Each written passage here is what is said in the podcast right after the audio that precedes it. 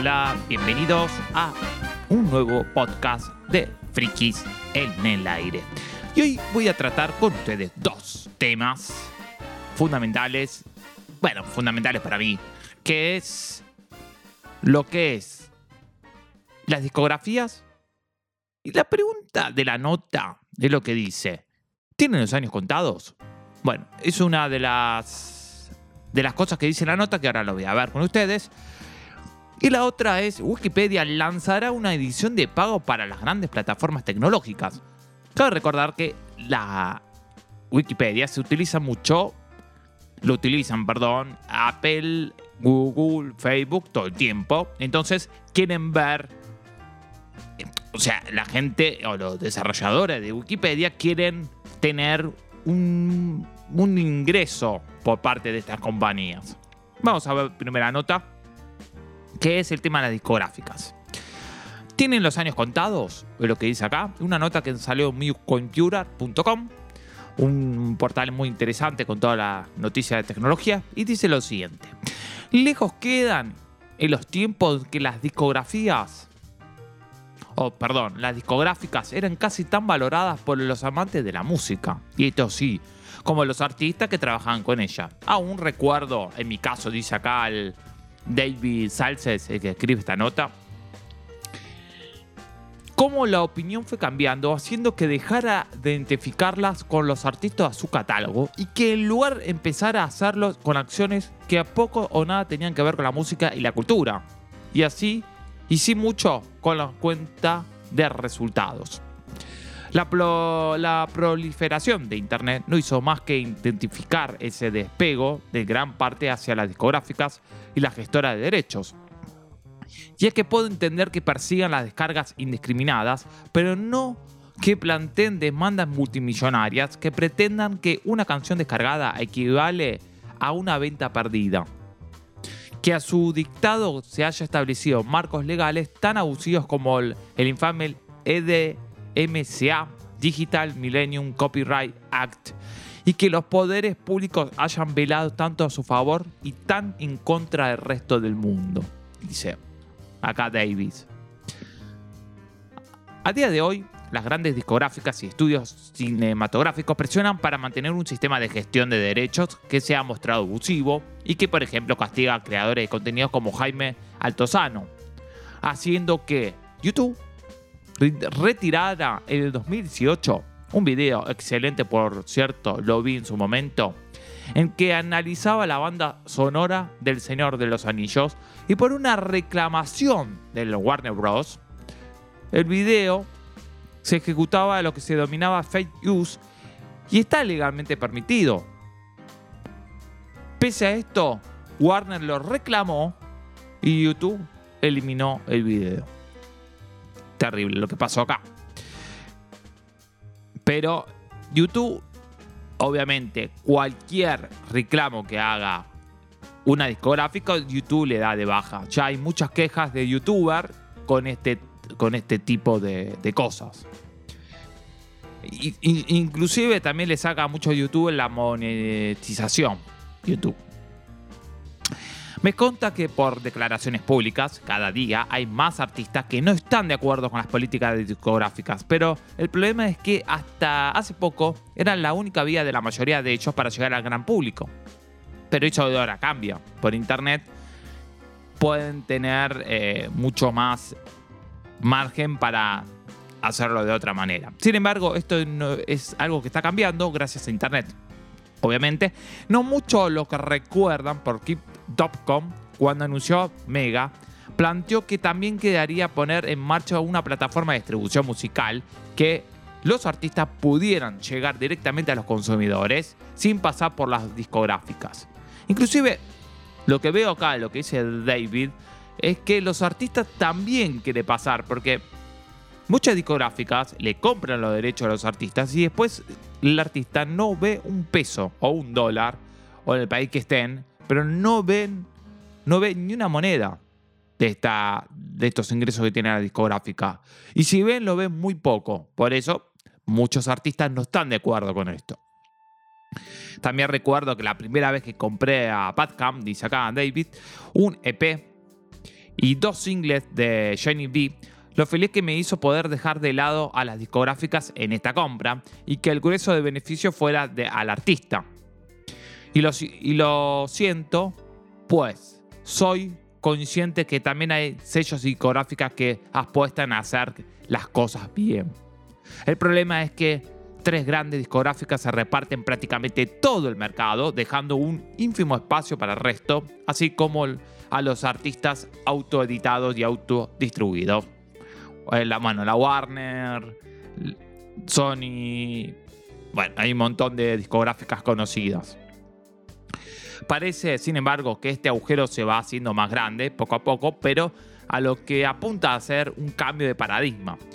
Y es que los servicios de streaming, Spotify, Apple Music, Tidal, Deezer, Amazon Music, etc., está cambiando esta tendencia. Y las tiendas de ventas directas al público y las plataformas de crowdfunding ofrecen a los artistas las herramientas necesarias para probar suerte por su cuenta, sin tener que fichar por una discográfica. Aunque es difícil, las redes sociales pueden terminar que por proporcionar a los artistas la visibilidad que Atrora solo lograban los artistas apoyados por las discográficas. La última señal con respecto a este cambio la encontramos en el informe publicado por Media, en la que además de constatar que los servicios de streaming musical son la fuente del 61% de los ingresos generados por el sector, podemos leer que los artistas sin discográficas han superado por primera vez en la historia los mil millones de dólares de ingresos, un modesto pero interesante 5,1% del total de la industria. Cada día de hoy, cada día son más los artistas hoy en día que descubren que hay vida más allá de las discográficas y que ocurre en los medios de difusión de las mismas son importantes y se han abierto nuevas vías que permiten firmar una carrera de éxito sin pasar por ellos. Internet ha supuesto una revolución para el mundo de la música y que pueden y que puede que sirvan para acabar con las discográficas, al menos con ellas, tal y como las conocemos. También se puede ver que un artista con un home office y un estudio más o menos bueno puede también eh, pueden crear su música. Entonces esto también es positivo para el lado del artista. no necesita un estudio. O también se puede contratar su estudio de grabación. Eso no hay drama. En un punto. Entonces no necesita tanto la discográfica. No a corto plazo, claro, pero sería interesante poner la lupa en la evolución de estos números, pues señalan una tendencia que tarde o temprano puede cambiarlo todo. Bueno, muy interesante la, esta nota que salió muy computer por David Salces estoy de acuerdo en un montón de cosas acá por Davis. Vamos a ver qué pasa ahora con este cambio que la internet trajo para los artistas y que ganen más plata de lo que ellos hacen y que no se lleven la mayoría de la torta las discográficas. Que esto es lo que está pasando muchas veces.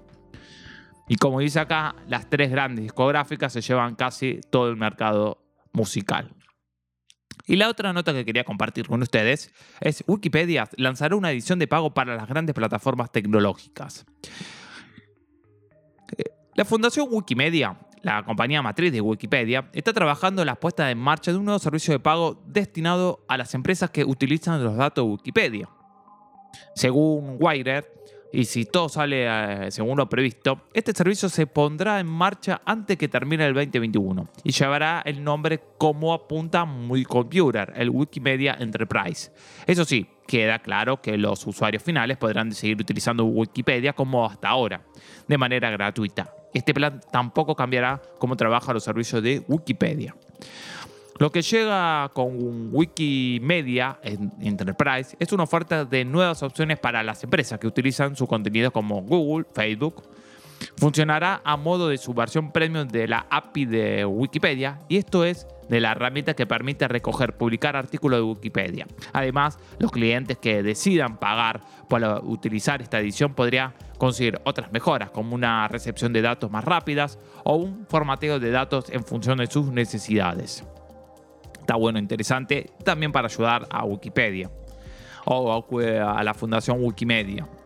También nuevas opciones de publicación y ordenación. Eso sí, las empresas que lo deseen podrán seguir utilizando el API actual sin ningún costo adicional, solo que habría que pagar en el caso de emplear una nueva a través de Wikimedia Enterprise. En la actualidad hay muchas grandes empresas y servicios de Internet que en parte reciben impulso de la Wikipedia, por ejemplo Google, a través de sus cuadros o cajas de conocimientos en la que integra información de Wikipedia. Lo mismo hacen asistentes de voz como Alexa, de Amazon, Siri, de Apple y además. Wikipedia se ha convertido en una web útil para comprobar la veracidad de la información. Espero que ayuden a Wikimedia Foundation o Fundación Wikimedia para seguir creciendo y seguir aportando también mucha información estas compañías. Y mientras algunas empresas han ofrecido donaciones a cambio del uso de los servicios gratuitos de enciclopedia, otras sencillamente no lo han usado sin ofrecer nada a cambio. Es una vergüenza. Sobre todo si se trata de las grandes tecnológicas que tienen, ganan mucho dinero. Entonces, que te molesta darle donaciones o también contratar esta API. Incluso se han lanzado iniciativas basadas en ella sin siquiera comunicárselo a la Fundación Wikimedia. Desde esta insisten que el plan de Wikipedia Enterprise no está conseguido para forzar a pagar a las grandes tecnológicas, pero sí podrían solucionar problemas conocidos y específicos con ellas. Así, uno de los servicios que están barajando incluir en el plan permitiría a las empresas mostrar las ediciones comprobadas por la comunidad más fiables en vez de las nuevas, lo que evitaría que, que artículos vandalizados con insultos o información falsa apareciesen en sus plataformas. Como es lógico, esto podría interesarlas, esto podría interesarlas, puesto que no perjudicaría la imagen de sus servicios. Todo lo contrario. Mira vos.